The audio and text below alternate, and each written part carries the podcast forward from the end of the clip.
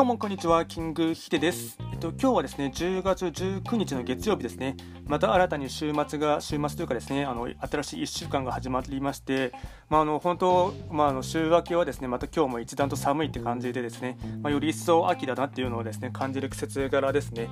で今日話していきたいテーマとしてはですね、えっと、ラジオのですねことに関してですね、えっと、すでにですね産経新聞調べで出ているですね Yahoo のトップニュースからですねあのまあ、結構これがですねあの、まあ、僕みたいなポッドキャストとかですねあとインターネットラジオとかやってる方にとってはですね、まあ、新たなですねチャンスの鉱脈かなというのがありましたので、まあ、このニュース記事をですね一つシェアしたいかなと思います。えっとタイトルがですね月収100万円の新ビジネスラジオスタイルの可能性ということでして、えっと、昨日のですねヤフーののニュースの、まあ、産経新聞調べで出てるものですね、えっと、ラジオの時代ということでして、えっと、少しですね一文を読みますかねラジオの魅力に魅力の一つに語り手と聞き手の間に生まれる親密さがある。人の声を聞きながら想像力を働かせるという個人的な体験が可能なメディアだそんなラジオの特色を生かして新たなビジネスを生み出そうという取り組みがネットを舞台に始まっているその試みは既存のラジオ局にとっても大きなヒントになるということでして、えっと、4つぐらいですね、えっとまあてえっとま、見出しみたいなものがありまして、えっと、まず簡単に言いますと、まずですね、えっと、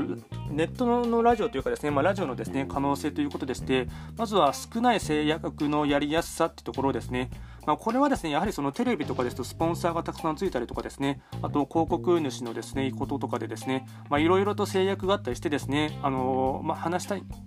話したいことがですねあの、まあ、実際にはあの、まあ、少し歪曲されて話されてしまったりとかですね大事なところをカットされてしまったりとかっていうのがあると思うんですけどもただラジオに関しましてはそういったものがですねなかなか制約はですね少ないということで、まあ、あの話したいことが話せるとかですねあと個人的な小さな体験でもあの、まあ、話してもいいっていうのが、まあ、ラジオ番組の魅力っていうことでして、まあ、それがですね、まあ、受け手の方にとってはですね、まあ、より深く突き刺さるコンテンツだというところでですね、まあ、そういった部分でですね魅力があるっていうところをですね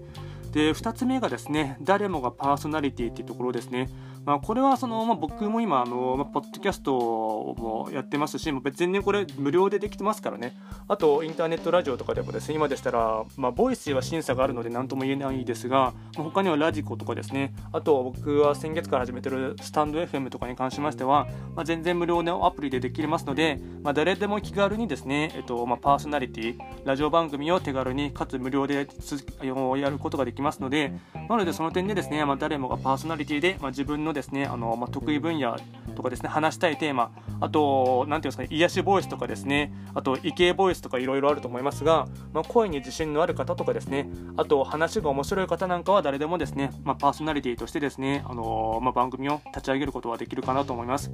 で3つ目がですねえっと、新たな鉱脈にっていうことでして、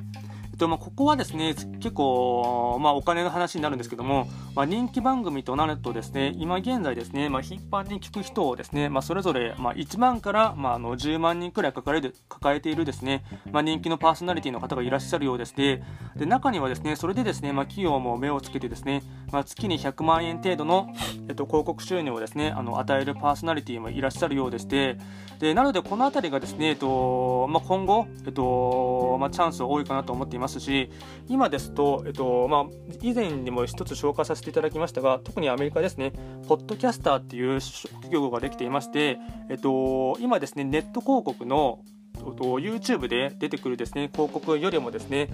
今、ポッドキャストに出てくるですね音声メディアの方が広告のですね単価が高いようでして、今、相場はですね YouTube の広告単価よりも約10倍近くはですね、えっと、音声メディアの方が高いっていうのがありますので、なので、これのですね時代の流れがですね、まあ、日本に、えっと、何年後に来るかは分からないですし、何年後というか結局来ないかもしれないか分からないですが、まあ、この辺りはですね、まあ、一つ投資目線というかですね、まあ、長期的な目線で考えてですね、あのまあ、チャンスがあるとなと思った時にはですね、まあ、あのやっておいた方がいいかなと思いますね。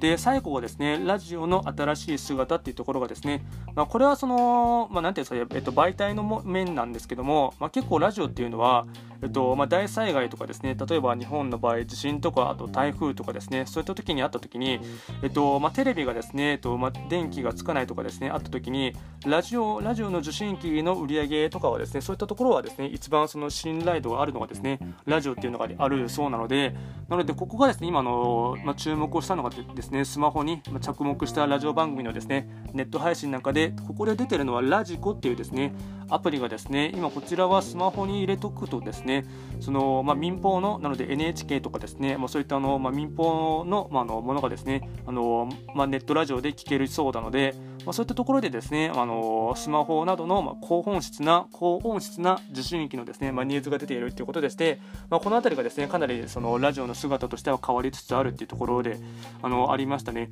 なので、まあ、この辺りがですね、えっとまあ、かなりですね、まあ、あのラジオラジオっていう文化というかですね、まあ、僕は音声メディアとかですね、まあ、音で聞く媒体というふうに思っているんですけどもあのこの辺りがですねあとまあ早めにですねあのまあ着目しておいてですね、まあ、一リスナーとしてでももちろんいいと思うんですけども、まあ、ここでその、まあ、嗅覚が鋭いというかですねもうちょっとそのうんああ先取りをしてというかですね、な目線でですね、やっていこうという感じでしたら、まあ、全然ですね、あのまあ、ポッドキャストでですね、今全然無料で配信することは可能なので、まあ、本当僕が一番伝えたいのはですね、えっと、誰もがパーソナリティとしてですね、えっと、まあ、人気番組をですね、まあ、作るチャンスは、まあ、誰にでもですね、まあ、スマホがあればですね、平等に与えられてるっていうですね、まあ、恵まれた時代時代かなと思っていますので、まあ、そのあたりをですね、簡単にシェアしていきたいかなと思いました。今回もですね、最後まで聞いていただきまして、ありがとうございました。